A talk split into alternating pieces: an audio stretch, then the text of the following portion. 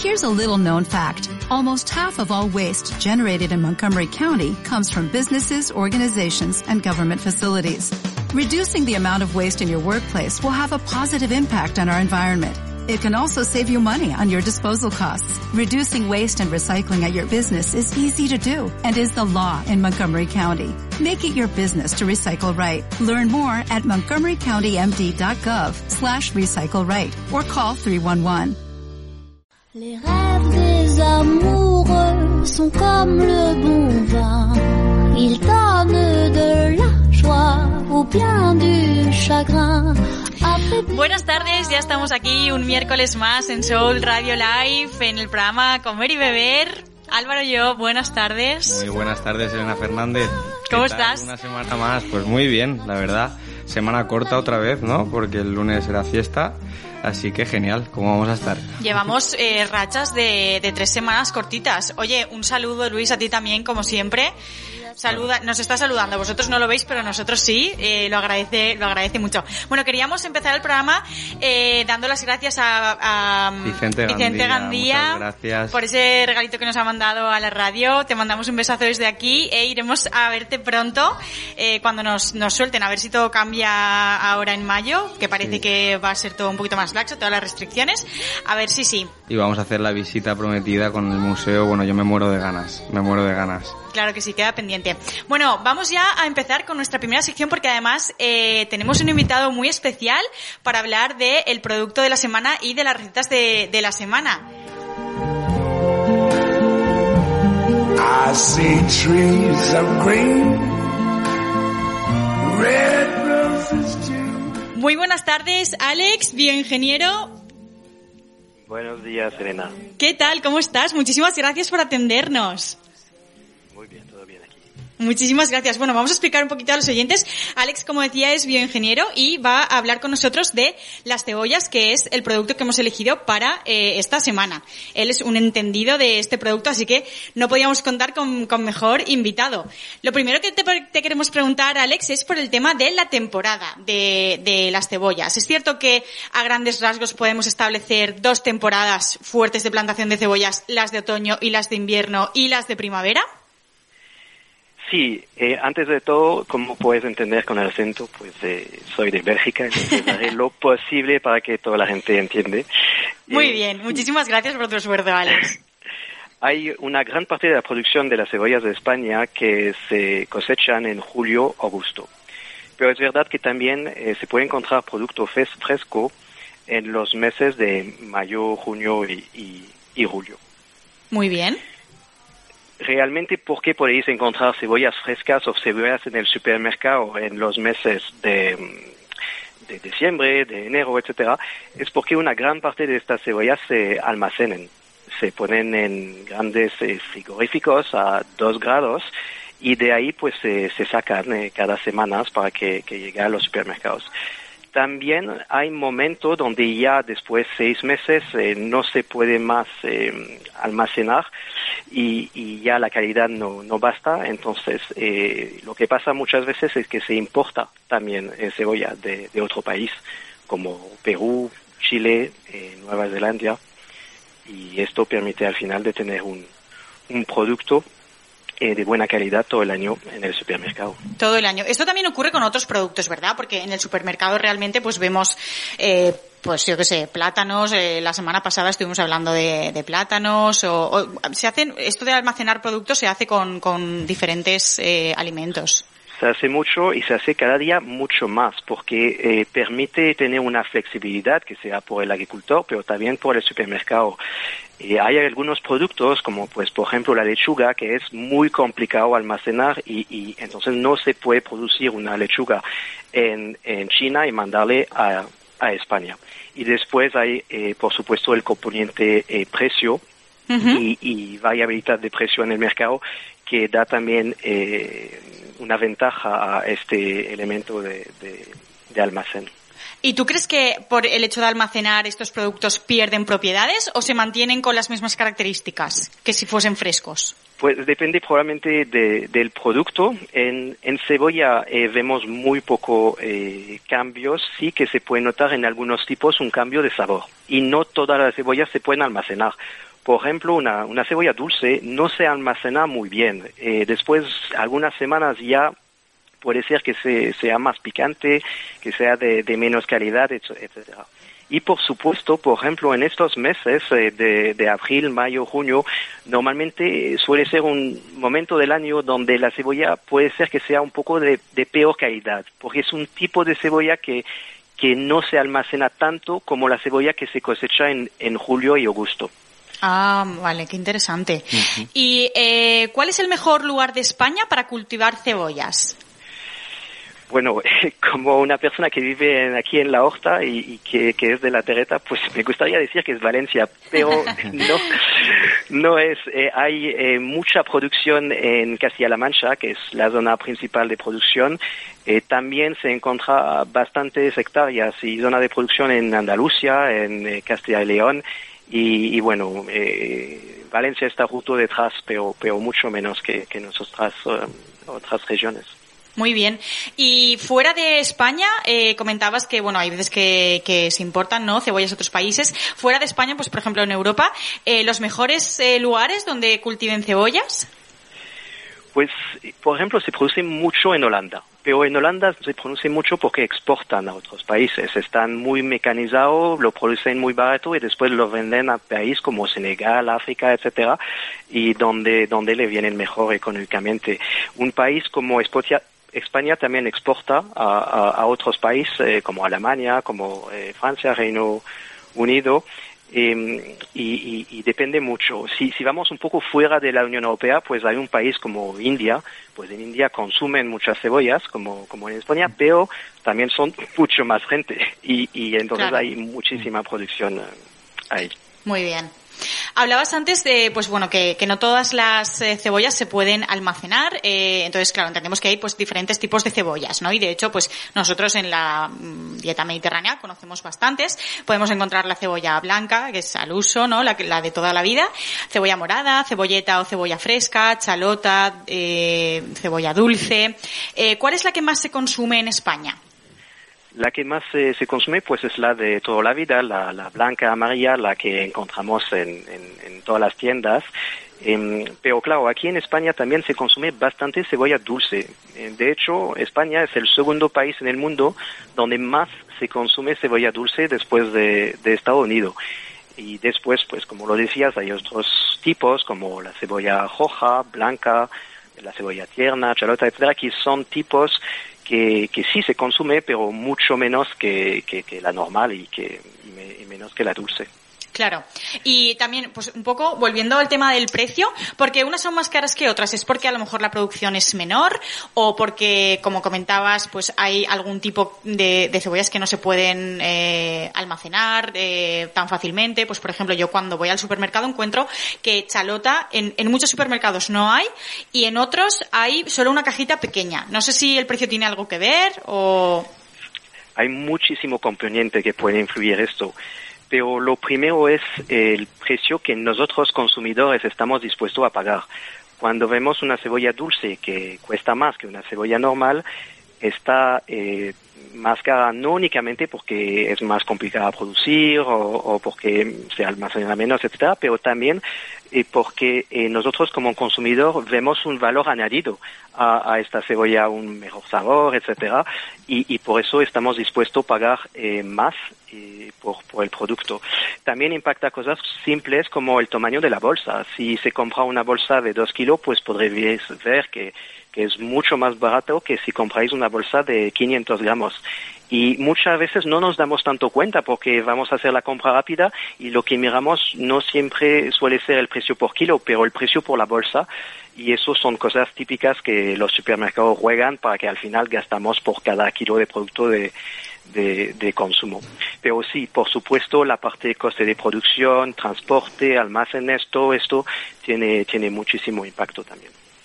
Hola Alex, ¿qué tal? Soy Álvaro, que no, aún no había, aún no había, me había dirigido a ti.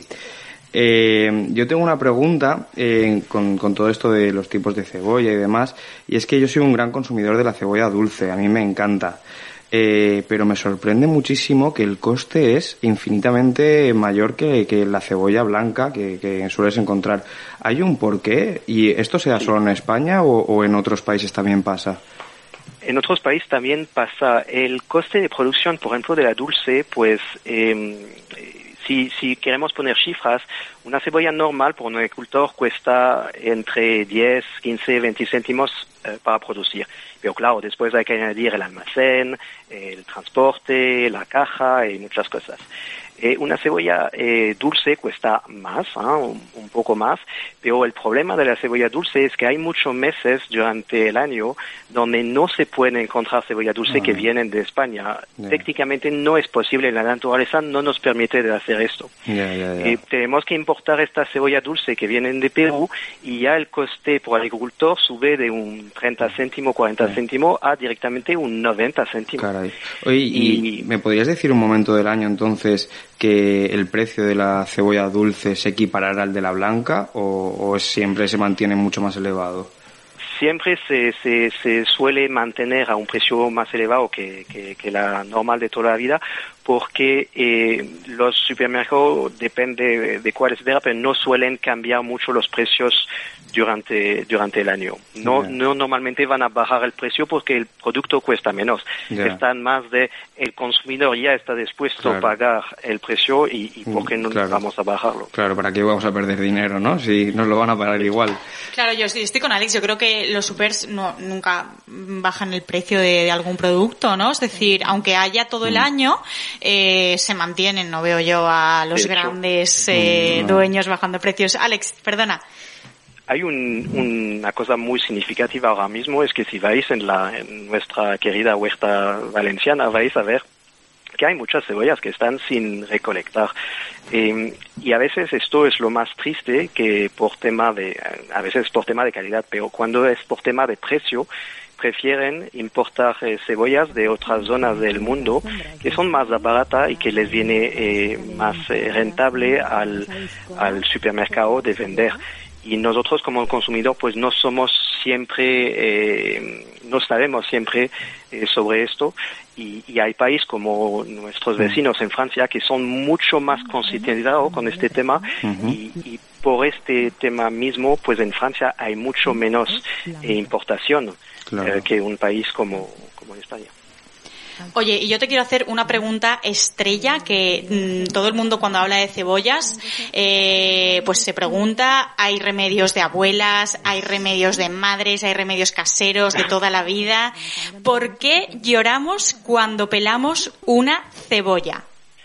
Es una pregunta simple con una respuesta muy complicada. Pero para hacerlo simple, hay muchos componentes químicos, eh, sulfuros, etcétera, que, que se van en, en el aire cuando se corta la cebolla y que interactúan con, con nuestros ojos y que, que nos hace irritar o que nos hace llorar. Algunas cebollas, como la cebolla normal, puede ser que nos va a hacer este efecto más, otras como la cebolla dulce puede ser que nos va a hacer esto un poco menos, pero, pero es un problema gordo. Lo bueno es que eh, mi, mi empresa justo pues ha trabajado durante casi 30 años para desarrollar una cebolla que no hace llorar. Y Ah. hemos lanzado esto, esta innovación hace tres años en Estados Unidos y funciona muy bien ahí. Y justo este año hemos empezado a lanzarlo en, en aquí en diciembre. Se llama Sonion. Es un producto muy especial que no existía antes y es un producto que, que claro, que no hace llorar. Eso es lo primero. Y además de eso tiene un sabor dulce, pero como es un tipo diferente de cebolla, es dulce eh, y sigue ser dulce con el tiempo que se almacena. ¿Qué quiere decir esto? Cuando nosotros tenemos una cebolla dulce normal, pues después de algunas semanas puede que cambie un poco de sabor, que sea más picante. Y no siempre la cebolla dulce es dulce. Claro. De hecho, a veces cortáis la cebolla dulce y vais a ver, wow, todavía pica. Pues esta cebolla que hemos desarrollado, que es natural, no hay GMO, nada de todo esto, es eh, una cebolla justo que mantiene este, este sabor. Pero como todo, cuando se habla de nueva marca, de nuevo producto, pues eh, es, es eh, procesos largos, complicados, etcétera. Y, y de hecho este año estábamos únicamente presentes en Carrefour y en Eroski y, y, y ahora se está acabando la temporada. En, dos días ya no se va a vender, pero a partir del año que viene, otra vez en noviembre y diciembre, vamos a volver a empezar.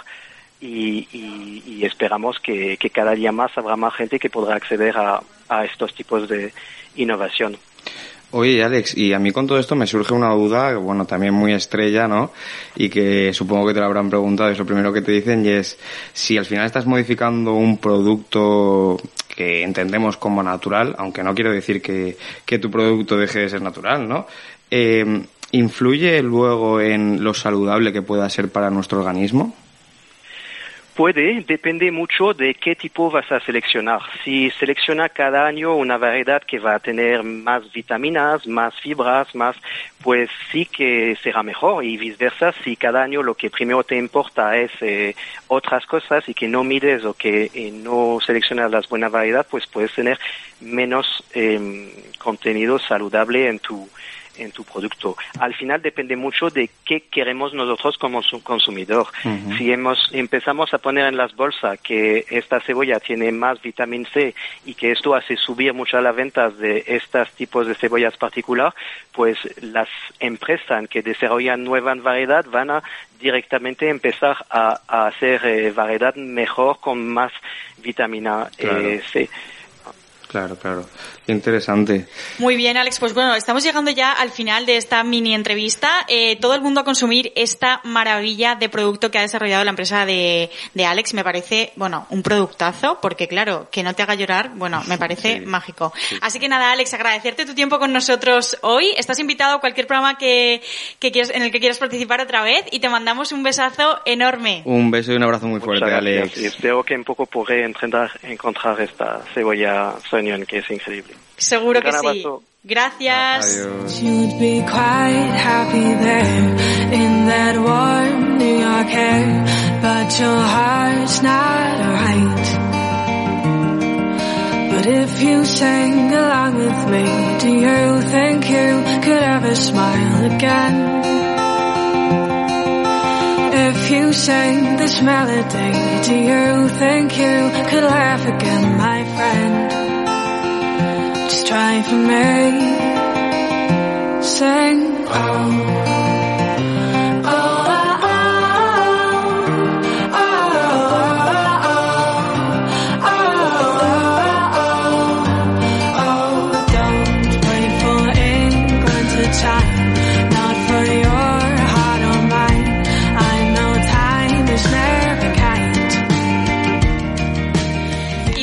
Con la sección de actualidad. Bueno, esta semana ha sido la gala de eh, los soles Repsol, de la guía Repsol 2021.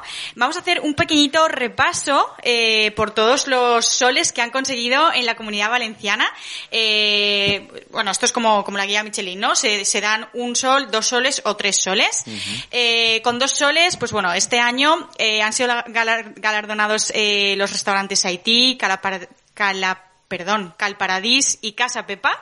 ¿Ha sido alguno de los tres? Pues no, no he tenido la suerte. A mí me han hablado fenomenal de, de Casa Pepa. Y con un sol eh, tenemos entre vins la sastrería Tosi, El Chato y Cristina en Figueiras y Arrels. Además tenemos la suerte de contar con eh, su jefa de cocina y dueña eh, con nosotros hoy, Vicky Sevilla. Muy buenas tardes. Hola, ¿qué tal? Muy buenas tardes, muchísimas gracias por atendernos. Bueno, lo primero, enhorabuena por ese super premio. ¿Cómo ha sentado en, en las cocinas de Arrels? ¿Cómo, lo habéis, ¿Cómo lo habéis vivido? Cuéntanos. Muchas gracias. Pues muy, pues muy bien, muy contentos, la verdad. Eh, están siendo, bueno, tiempos duros y, y todo esto, pues bueno, nos da, nos da un chute de energía, ¿no? Qué bien. La verdad que yo cuando, cuando lo vi personalmente me alegré, me alegré mucho, eh, porque además, bueno, a Vicky eh, en la revista eh, Hello le hicimos también un artículo y demás, y tiene una gran proyección. Además, eh, Vicky, te han nominado para algunos otros premios, ¿verdad? Sí, a ver, nosotros, bueno, cuando empecé, eh, me nominaron a Joven Promesa de la Comunidad Valenciana, que, que ese premio sí que lo gané, y luego sí que me nominaron a Madrid Fusión eh, en el 2020. La verdad es que, bueno, pues muy contenta por, por todos los, los reconocimientos que, que bueno, que, que nos han dado y, y por la valoración que tenemos al final. Eh, nuestra mejor valoración es el cliente del día a día, ¿no? Que, que hace que, que podamos trabajar, pero todos estos pues, bueno, pues también, también ayudan. Hola, muy buenas tardes Vicky, yo soy Álvaro, encantado. Hola, hola. Eh, mira, a mí me surgía la duda de, eh, con, con este premio de los Soles Repsol, ¿es algo que tú ibas buscando? ¿Es algo que, que anhelabas hace tiempo? Eh, ¿ha, ¿Ha habido una preparación previa para ello? Cuéntanos. No, no, yo, quiero decir, los, los premios no se buscan, no es como un concurso, ¿no? Que te presentas y, y, y te lo preparas para ganar algo.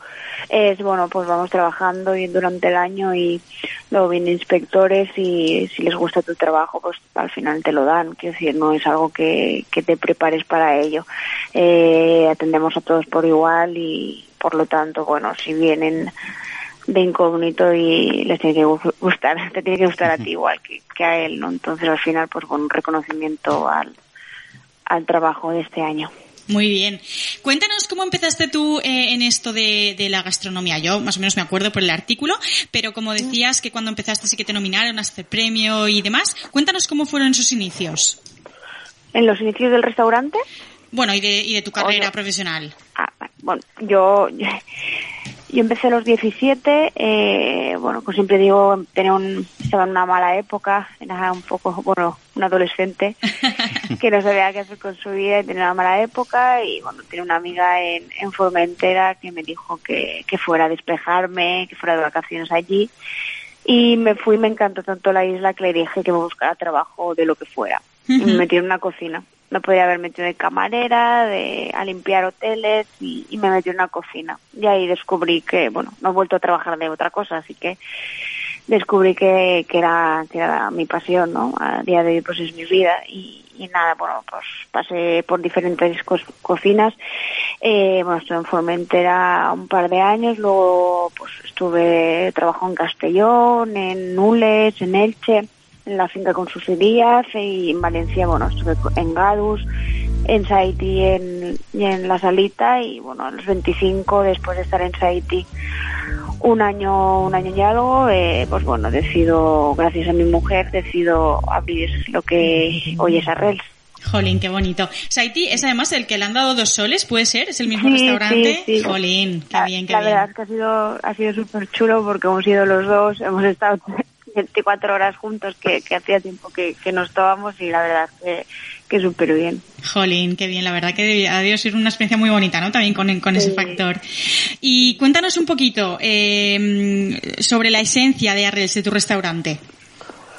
Bueno, nosotros, a ver, estamos en el casco antiguo de, de Sagunto, estamos ubicados en unas caballerizas del siglo XVI y bueno, el local la verdad es que, que, que vale la pena, solo, solo por el local vale la pena visitarlo, ¿no? Aparte, bueno, pues trabajamos con dos menús de degustación y trabajamos mucho eh, producto de temporada y platos, bueno, pues como ahora estamos haciendo un restaurante igual los tenemos pues un par de semanas.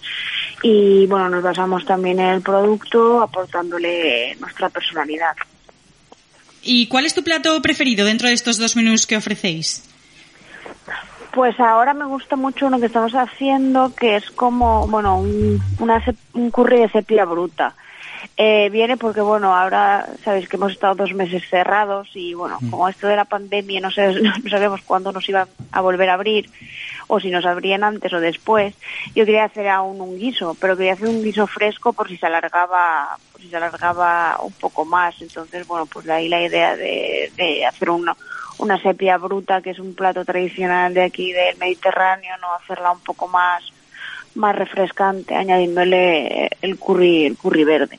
Oye, pues, bueno, está gustando mucho a la gente y bueno, es un plato, estoy contenta, la verdad. Qué pintón y qué previsora, claro, porque como no sabíamos el tema de las restricciones es una cosa que fluctúa tanto en el tiempo. Eh, No sé si vosotros pues os ha afectado mucho, entiendo que claro, como a todos los hosteleros de, de España y, tendrás unas ganas locas de que ya pu- puedan abrir hasta por la noche, ¿no? Podáis abrir hasta por la noche. Sí, la verdad, a ver, nosotros por suerte eh, solo abríamos dos noches, por lo tanto no nos afecta tanto como otra gente que sí que pues la mitad de sus servicios los, lo tenían de noche, ¿no? Entonces, bueno, eh, ahora que he sido mamá estoy disfrutando más del niño, ¿no? Puedo, puedo, puedo ducharlo, dormirlo, etcétera, pero la verdad es que sí, ya tenemos ganas de trabajar y que sobre todo que todo vuelve, que vuelva un poco a la normalidad. Y sobre todo, pues eso, no tener la incertidumbre de si te van a cerrar, o si sí, o si no, y poder trabajar bien, ¿sabes? Claro, Eso claro. Es lo que más queremos, creo yo. Yo creo que todos, incluso, o sea, hosteleros y, y clientes, ¿no? Tenemos ya Sí, muchas sí, ganas de, de que nos puedan abrir. Hoy comentaba con una compañera que yo no sé cuánto tiempo hace que no ceno fuera en, en Valencia capital. No, no lo ponte, o sea, es que no, ni me acuerdo, Sí, creo. sí. O sea, hace, hace un montón. Comentabas, eh, Vicky, que, bueno, abríais dos, eh, dos noches. Eh, te quería preguntar si los menús que ofrecéis a mediodía también los ofrecéis por la noche, si es la misma oferta gastronómica. sí, es la, es la misma oferta. Si a veces hemos puesto arroz en algún menú, eh, como tenemos varios platos por tema de alergias e intolerancias, que también, pues bueno, tienes que ser previsora un poco en eso, sí que va jugando y vamos cambiando. Entonces, tenemos margen común para, para jugar con el mismo menú noche y día. Oye, Vicky, a mí es que se me estaba haciendo la boca agua con ese curry verde de los que nos estabas hablando, entonces quería saber un poco tu oferta de, de los menús, si nos los podías describir, eh, qué platos incluías y, y un poco si jugabas también pues eh, con, con gran cantidad o jugabas con gran variedad de platos. Claro, mira, eh, nosotros trabajamos dos menús, nunca describo lo que hay en el menú, de Ah. hecho en la web no lo, no lo tenemos publicado porque eh, a veces, como te contaba antes, tengo espárragos, pero igual, pues ese me ¿sabes? me han traído un manojo, entonces pues igual no hay para todos, entonces Claro. voy un poco jugando también por alergias, intolerancias, no solo por hacer un... Hay, por ejemplo, los platos que tengo con gluten y no hago para todos con gluten por si viene alguien Claro. con Claro, intolerancias, entonces pues vamos jugando bastante. Bueno. Trabajamos con dos menús de degustación, eh, uno consta de tres snacks, tres entrantes y tienes que elegir un principal y elegir un postre y el otro que digamos que es más gastronómico porque sí que como que pongo lo que a mí me gustaría comer, ¿no? Eh, son cuatro snacks, cuatro entrantes y en este caso sí que tiene pescado, carne, prepostre y postre. Wow. Eh, las cantidades varían, obviamente, porque, bueno, en menú más corto, pues intentamos hacerlas un poco un poco más grande para que estés estés bien y, y el otro para las reducimos también porque al ser más números de platos también para para que las cantidades sean adecuadas y no te quedes tampoco muy muy muy lleno o empachado. Claro, qué interesante. La verdad que a mí me encanta, no sé a ti Elena, este tipo de propuestas en las que vas un poco a lo desconocido, a aventurarte, a que te sorprendan. Yo siempre disfruto más de esas experiencias, la verdad. Bueno, la de Vicky es eh, maravillosa y tengo muchísimas ganas de ir y además todo el mundo que me cuenta referencias acerca de su restaurante y de su propuesta, todo es maravilloso, o sea, todo son palabras buenas, así que no nos va a quedar otra más que más que ir. Vicky, estamos llegando ya hacia el final de esta también mini entrevista. Nos gustaría preguntarte que tras este premio, ¿cuál es vuestro próximo reto? El próximo no, no tenemos retos, es que mi reto de siempre es llenar el restaurante. Ese creo que ha sido el reto que me puse cuando abrí, que nos costó bastante, porque estamos, bueno, estamos en Sagunto, estamos a 20 minutos de, de Valencia, pero la verdad es que nos ha costado que la gente nos conozca como para llenar todos los días y sigue siendo el reto de hoy en día, el llenar, poder trabajar bien, a gusto y hacer, y hacer lo que nos gusta, o sea que ese es el reto que tenemos hoy Muy, en día. muy bien, Vicky. Yo, por lo que oigo, ¿no? Lo que transmites es que disfrutas mucho de tu profesión, que te gusta que la gente esté, ahí, se siente a gusto en, en tu casa, ¿no? Y Sí. a mí me surge la duda también de qué capacidad tiene tu restaurante, ¿no? ¿Cuántas personas hay más- por servicio, más o menos? Pues mira, eh, yo aforo tengo para 60 Ujú. y 60 y algo. Lo que pasa es que nunca hemos puesto tanto. Sí que es verdad que antes ponía, cogía más gente porque, como os comentaba, me, me costaba más llenar. Entonces, entre semanas, si no trabajamos mucho, intentaba compensar el fin de semana cogiendo más gente.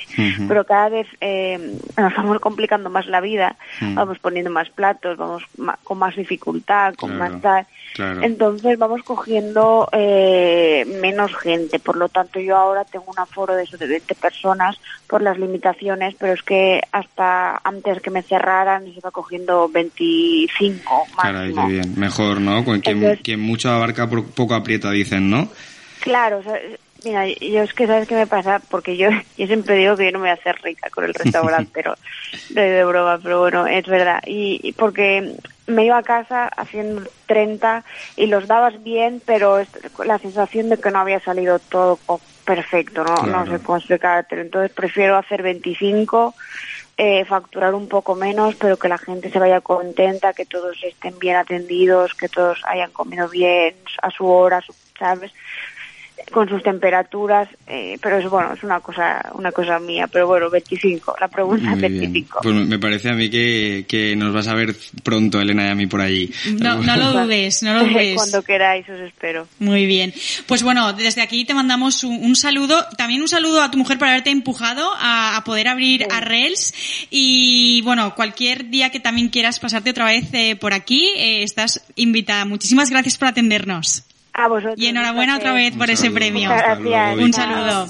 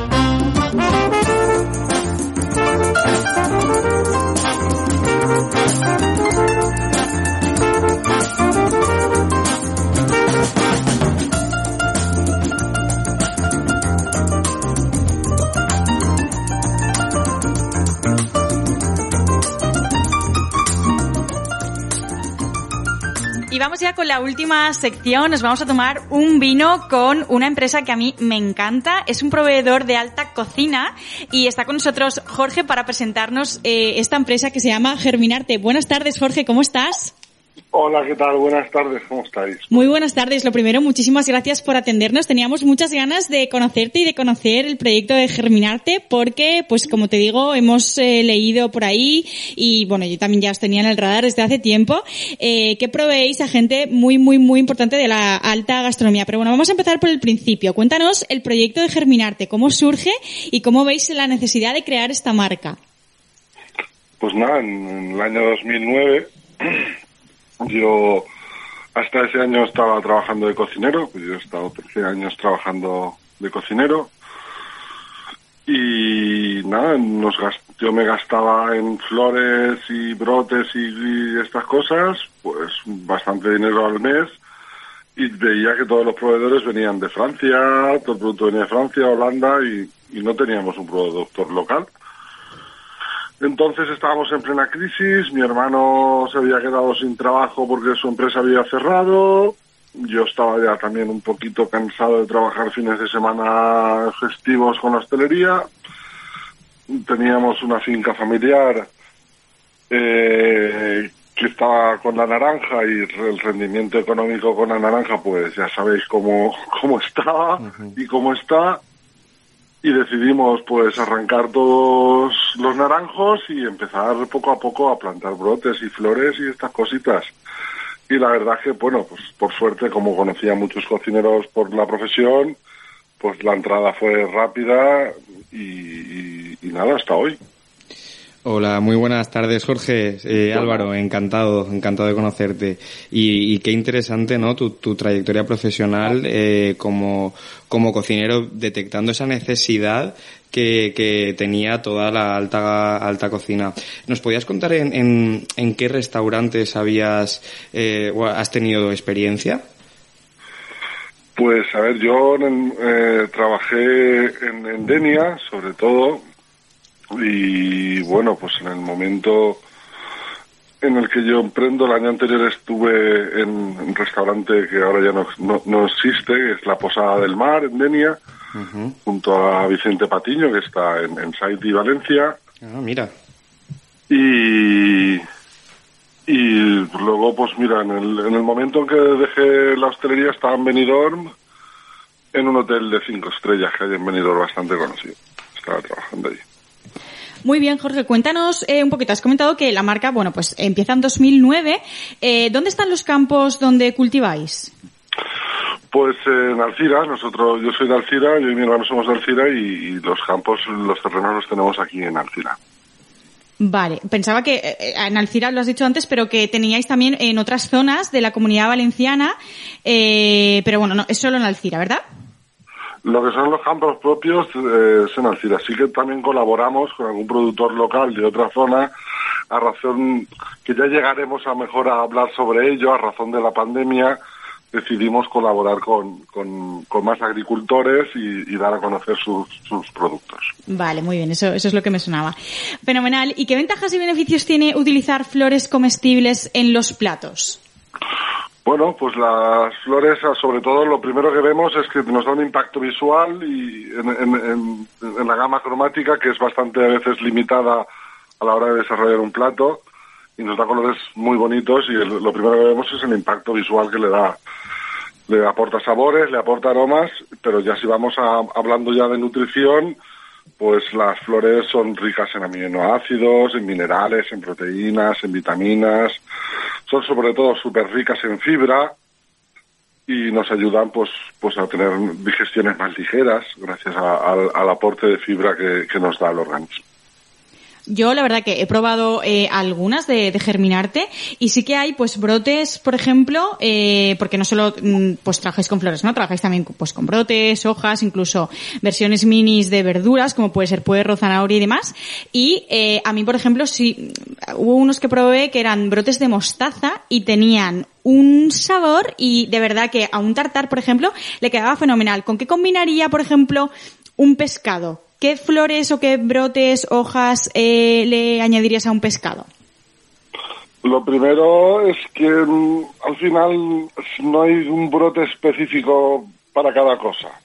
Eh, al final aquí también juega la imaginación del cocinero y eh, hay brotes que nunca en la vida imaginarías que puede servir en un postre, por ejemplo, y al final dices, te lo hacen encajar y dices, bueno, ¿cómo han podido encajar este Claro. sabor en un postre? Pero bueno, sí que hay algunos que son más que sí que pueden encajar más en pescados. Pues yo siempre, pues en pescado, el brote de guisante es uno de los que más me gustan, es el que suelo encajar con, con un pescado blanco, por ejemplo. Y con carnes, por ejemplo, porque yo los brotes de mostaza me pegan con un tartar, por ejemplo, pues con un tartar de atún rojo, con un tartar de salmón, incluso con uno de tomate. Pero para un plato de carne, ¿qué, qué nos recomendarías? En brotes, pues sí, un brote que tenga algún, algo un poco picante, un poquito más, más, más fuerte, como el que tú has dicho, el de mostaza rizada, es, es muy apropiado para carnes. Pero vuelvo a repetirte, depende al final de la combinación que hagas con los platos, porque al final lo, el, el papel que muchas veces hace el, el, el brote es de, de darle un contrapunto ahí en el plato, algo, di- algo diferente, un- una nota diferente para que el cocinero quiera aportar en ese momento para darle un contraste. Claro, es como el, el broche final, ¿no? De cada plato. Sí. Y en relación a, a esto de, de qué combina con qué, eh, a mí me gustaría saber eh, a los españoles qué nos gusta combinar, ¿no? Entonces mi pregunta va encaminada a qué es lo que, mm, o sea, qué brotes o qué flores eh, sueles vender más a, lo- a los restaurantes. ¿Hay algo Pues, específico? Bueno, todo esto va un poco también con modas, ¿sabes? No todo, no te puedo decir que los nueve, los once años en total de trayectoria que llevamos, que siempre se haya vendido lo mismo. No tenéis un producto estrella, ¿no? Sí, hombre, sí, la- el, el brote guisante que he comentado antes es de los más vendidos. Desde hace unos años para acá el brote de cilantro es un, un top ventas, el, mos- el brote de mostaza rizada tuvo ahora unos años un, un top ventas, ahora se vende pero mucho menos, pero al final eh, cuando un cocinero así más famoso saca un plato y saca un brote en ese plato, al final el resto de la gastronomía suele seguir esas líneas y, y hay veces que se pone de moda un brote sin saber por qué, de repente estabas cultivando una bandeja de ese brote porque no se vendía e incluso estabas pensando en descatalogarlo Y de de repente se pone moda y pasas a vender 200 bandejas a la semana. Es, es- a veces es un poco imprevisible esto. Madre mía.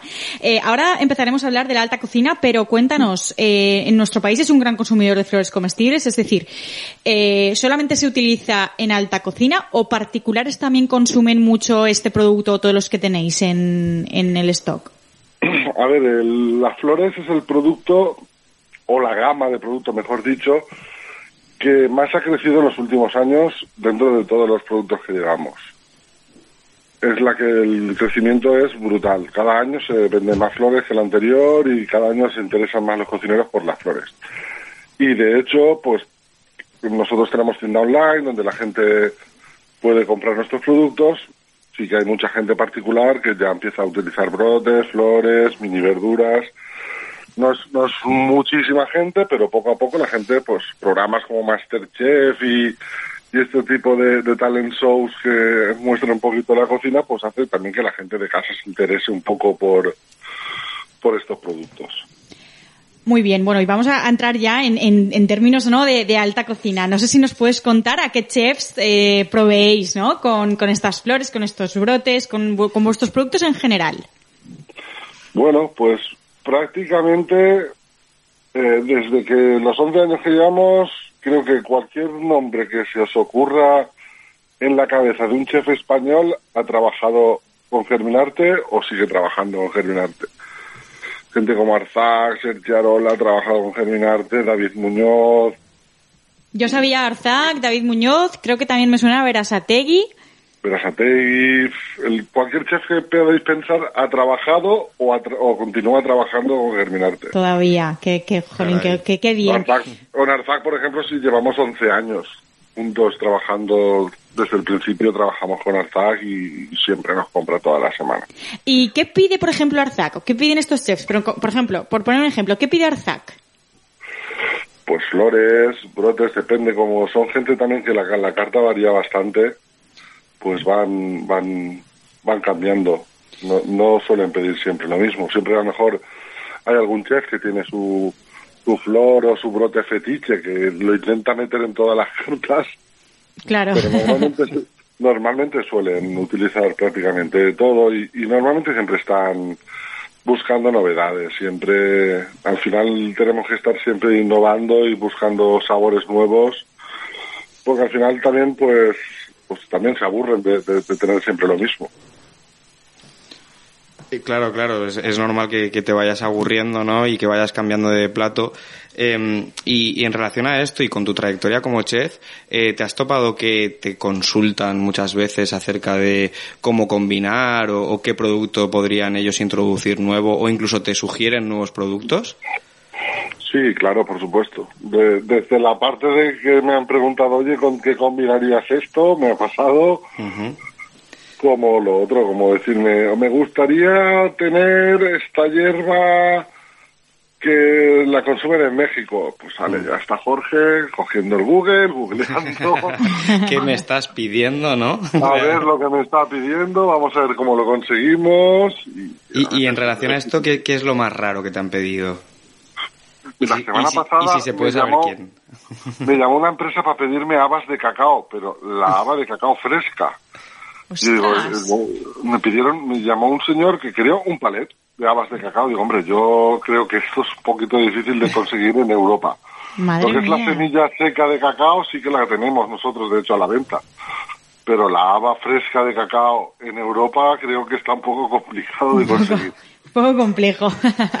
Muy bien, y hablando de esto, pues además de, de estos vegetales, ofrecéis también otros productos como pueden ser especias o incluso arroces. ¿Qué es lo que más está funcionando actualmente fuera de los vegetales?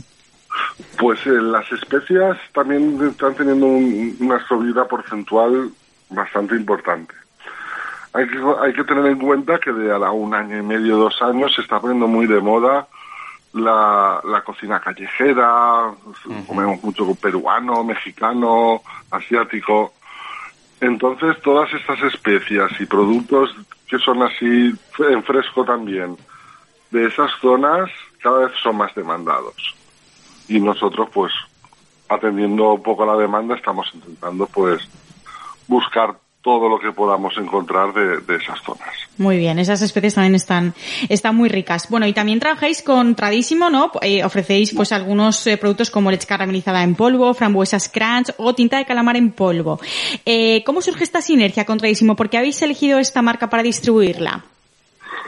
Pues eh, creo que los conocimos en una feria, probamos sus productos, nos gustaron muchísimo. Al final nuestro tipo de clientela es muy similar al tipo de clientela de esta empresa y les, les, ofre- les pedimos si podíamos distribuir sus productos, simplemente porque al final com- compartimos muchos clientes. Claro. Eh, de hecho, lo que te estaba comentando antes, que con otros agricultores eh, o, o empresas de arroz o tal, al final compartimos muchos clientes y al final queremos nosotros convertirnos un poco en como en una pequeña distribuidora gourmet, ¿no? De productos gourmet y, y al final nuestra infraestructura a veces pues puede ayudar a un pequeño artesano Claro. a, a, a poder llegar a, a los restaurantes. Muy bien. Y otro de los productos estrella de Germinarte son las algas que están tan de moda. ¿Qué nos puedes contar de ellas y de esos espaguetis de mar en sal, que no sé si también son de algas? Sí, sí, los espaguetis de mar es una alga, es una alga. Eh, las algas las vendemos en- de dos formas, eh, eh, en salazón, en sal, que lo, lo bueno de consumir algas en salazón es que su conservación es de hasta 18 meses. Eh, por contrario, las frescas pues duran 10, 15 días dependiendo del alga. Muy Entonces, eh, la, una alga en salazón simplemente es como el bacalao en salazón. Lo ponemos en agua, le cambiamos el agua varias veces y ya la podemos utilizar. Se puede Es muy, utilizar. es, es muy sencillo, pero por lo menos si tú no tienes un consumo en tu casa de, de algas muy alto, pues sabes que, que esa bandeja la tienes en sal 18 meses en tu nevera y no, no se te va a hacer mala. No sé, hace- jolín, pues qué maravilla. Qué bien. Sí, sí, me lo anoto para, para solicitarlo y tenerlo como, como fondo de armario en mi cocina, ¿no? Y respecto a proyectos futuros, ¿estáis trabajando en algún producto nuevo, alguna línea nueva? Cuéntanos un poquito. Pues sí, como te decía, sobre todo estamos intentando buscar especias vegetales, pues así más, más autóctonas de, de, cocinas asiáticas, mexicanas, peruanas. Pues eh, estamos enfocándonos un poquito más a, al vegetal. Men- Menos brotes, no estamos sacando prácticamente novedades en brotes desde hace un par de años. En flores sí que sacamos alguna novedad porque tiene más demanda, pero queremos eh, cultivar vegetales, ve- pero ya no que sean minis tampoco, sino vegetales normales, pero que no se encuentran en fresco en España. Claro. No sé decirte, eh, galanga, que es como un jengibre que se utiliza en Tailandia mucho y en otros países del sudeste asiático, pues en fresco no, no, no lo puedes encontrar en España, pues queremos intentar cultivarla aquí, la galanga.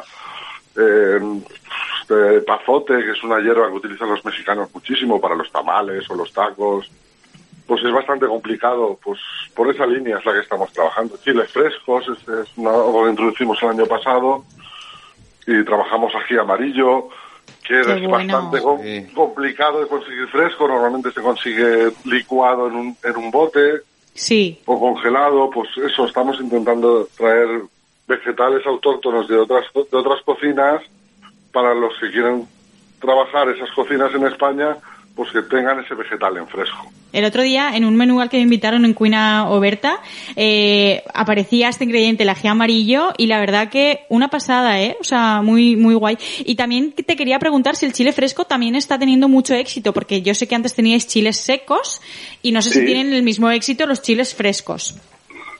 Pues sí, los chiles frescos, la verdad es que cada, cada semana va, va aumentando su consumo. La verdad es que está, ha, ha entrado con fuerza el, el chile fresco. Muy bien. Oye, ¿y enviáis a toda España? Sí, sí, enviamos a toda España, excepto en frío, los productos en frío no se pueden enviar a Canarias ni a Ceuta y Melilla. Por, Claro. Porque son en frío. Los que son en seco sí. Los que son en seco, sí. Y Un fuera... arroz, una especia sí la podemos enviar a Melilla o a, o a Canarias, pero lo que es en fresco no, no sé si es imposible. Claro, pues que logísticamente hablando es complicado. ¿Y fuera de España también hacéis envíos? Sí, lo que la pandemia ha ralentizado un poquito el, Este tema, el ¿no? tema. Claro. Estábamos, teníamos una continuidad con distribuidores en Francia, y ahora pues pues por restricciones de hostelería en Francia y tal pues esa continuidad se ha perdido un poco y luego en la tienda online a veces pues te pide arroces un señor en Sicilia o te pide arroces un señor en Australia o una señora en Stuttgart o, especias y sí la, la tienda online sí que sacamos alguna cosilla por Europa Oye, pues fenomenal, me alegro, me alegro un montón. Cuéntanos, eh, ¿se puede ir a hacer visitas a Germinarte como a una bodega eh, para visitar los campos y demás o todavía ese servicio no lo ofrecéis? Pues la verdad es que no, no, no ofrecemos ese servicio, pero no me parece una idea mala. La verdad es que estaría chulo. Estaría súper chulo. Yo no sé cómo, o sea, cómo lo tenéis todo montado y organizado y demás, pero yo creo que sería una experiencia maravillosa. O sea, ya si es visual en un plato, en un campo entero, Claro. debe ser una maravilla. Claro, incluso montar como, como un, un pequeño mercado con los vegetales para que la gente local pueda venir a comprar. Sí, estaría, sería una idea interesante. Oye, pues si lo montas, Jorge, nos tienes que invitar, sí, sí, ¿eh? por supuesto. Yo desde que ha empezado la entrevista eh, he estado pensando en, en qué campo tan bonito y qué exótico debe de ser eso Ahora, ahora que tienes. primavera es maravilloso, primavera Claro. es maravilloso, porque está todo en flor y es todo muy bonito. Hasta Oye, pues- primavera es la mejor época. Pues eh, no, no descarto el, el pasarnos por ahí, aunque sea eh, sin, sin punto de, venta de mercado, ¿no? Pero, pero bueno, eso por supuesto si, si estás dispuesto, yo es que me encanta la primavera y, y cuando los campos están florecidos. Eh, también he visto a lo largo de la entrevista que que eh, constantemente a lo largo de tu trayectoria profesional pues te has ido reinventando, ¿no? Y me surge la duda si con el COVID eh, también te has reinventado de algún modo o más, más o menos has podido subsistir. A ver, el tema del COVID nos obligó primero a, a estar cerrados tres meses en, en el primer confinamiento. Tuvimos que cerrar porque al final no había hostelería. Nuestros mayores clientes son la hostelería y tuvimos que cerrar. Claro. Luego al abrir planteamos varias cosas, desde si hacer cambios radicales o continuar en nuestra línea y, y creamos una, un- un- una pequeña plataforma, por así decirlo, que le llamamos comer artesano, que es lo que os he comentado antes. Hablamos con otros artesanos, tanto de, de agricultura como de otras ramas, para intentar vender productos de otros artesanos y, y utilizar esa plataforma que teníamos online para, para distribuir varios productos.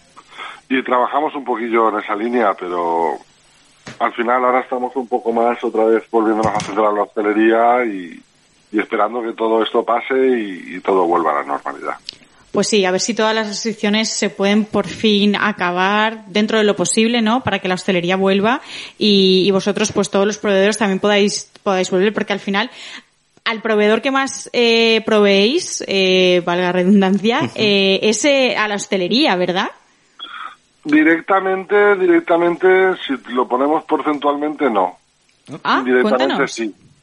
Sí, claro, al final, si, mi- si uno de mis mayores clientes es, por ejemplo, sube centros macro, los centros macros de toda Europa, claro. digo, de, de España, macro vende a la hostelería. No le vendo directamente a la hostelería, pero si le vendo a macro, le estoy vendiendo a la hostelería. Vale, ¿a Macro le vendéis y alguna otra superficie de supermercados donde podamos encontrar el producto Germinarte? No, en estos momentos solo de supermercados macros. Sí tuvo una temporada que estuvimos vendiendo en centros comerciales Carrefour, pero ahora solo estamos en macro. Eso te iba a decir, en tiendas gourmets eh, seguro que triunfa porque al final esto es un producto que al final realza eh, un plato, eh, bien sea con el sabor o bien sea con, con digamos, con la vista, ¿no?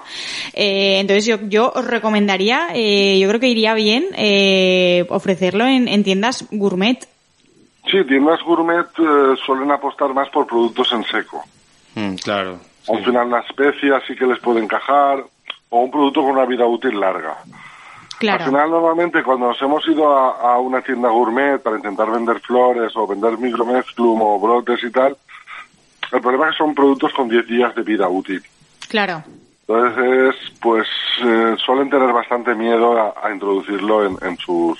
O hay muchas tiendas gourmet que directamente no tienen una sección de frío. Y es- No. estos productos de Germinarte, al tener esta poquita vida, ¿no? 10 días útiles, como comentabas, ¿se pueden congelar los productos y luego po- volver a utilizarlos? ¿O al ser unas flores, por ejemplo, tan delicadas, eso no se puede hacer? A ver, las flores no se no, si las congelas pierdes, lo pierdes todo. Pierdes todo, ¿no? Todo. Pero hay formas de conservar las flores. Por ejemplo, Eh, pues con clara de huevo y azúcar, Mira. lo- los pintas y los dejas secar y se quedan caramelizados. Y son, por ejemplo, caramelos de flores. Mira. bueno, o sea, me acabas de dar Sí, eh, sí. la idea del siglo para mis postres. Sí, por ejemplo, también se ya pierde la textura, pero puedes ponerla en cubitos y luego cuando le pones Ah, un sí, pinta eso sí lo he a tus visto. colegas en casa, pues tienen flores dentro y también queda chulo. Eso sí que lo he visto, eso sí que lo he visto, qué bien. Igual que para hacer velas también serviría. Muy bien, bueno, y siempre solemos terminar la entrevista eh, con la misma pregunta, eh, y es que ¿cuál es el producto que se vende más? Que ya lo has comentado antes, es el brote de guisante, ¿verdad? De guisante verde. ¿Y cuál es tu producto favorito? ¿Cuál es el que a, a ti más te gusta? Uf, eso es difícil, ¿eh? Porque a mí me gusta, Bueno, vale, pues dinos tus dos productos gusta- favoritos. me gusta comer mucho, me gusta comer mucho. Bueno, ya somos aquí tres o cuatro, Sí, o que nos cuatro, gusta comer sí. mucho. Pues mira, pues el ají amarillo es uno de los productos Mira. que me gusta mucho. Mm. El brote de guisante, te he dicho antes, también me gusta mucho. Y, Y y- perdona que te interrumpa, ¿eh? Un producto que, que creas que se puede usar en tu día a día cocinando, es decir, que lo puedas mm, meter en cual, si cualquier cosa o te guste a ti mucho introducirlo en tu cocina. el- el- tenemos un el brote de girasol Anda, que sabe a pipas. mira. pipas de girasol. Ese brote yo creo que encaja prácticamente en cualquier plato, incluso está en un postre, porque como tiene ese, ese sabor Sí, así Ah, neutro a igual, ¿no? y tal, sí. Ese brote además está es- está muy bueno, vamos, yo me lo, me lo pongo y me lo pongo a comer y parece que estoy comiendo pipas de veras, ¿eh? va uno detrás de otro.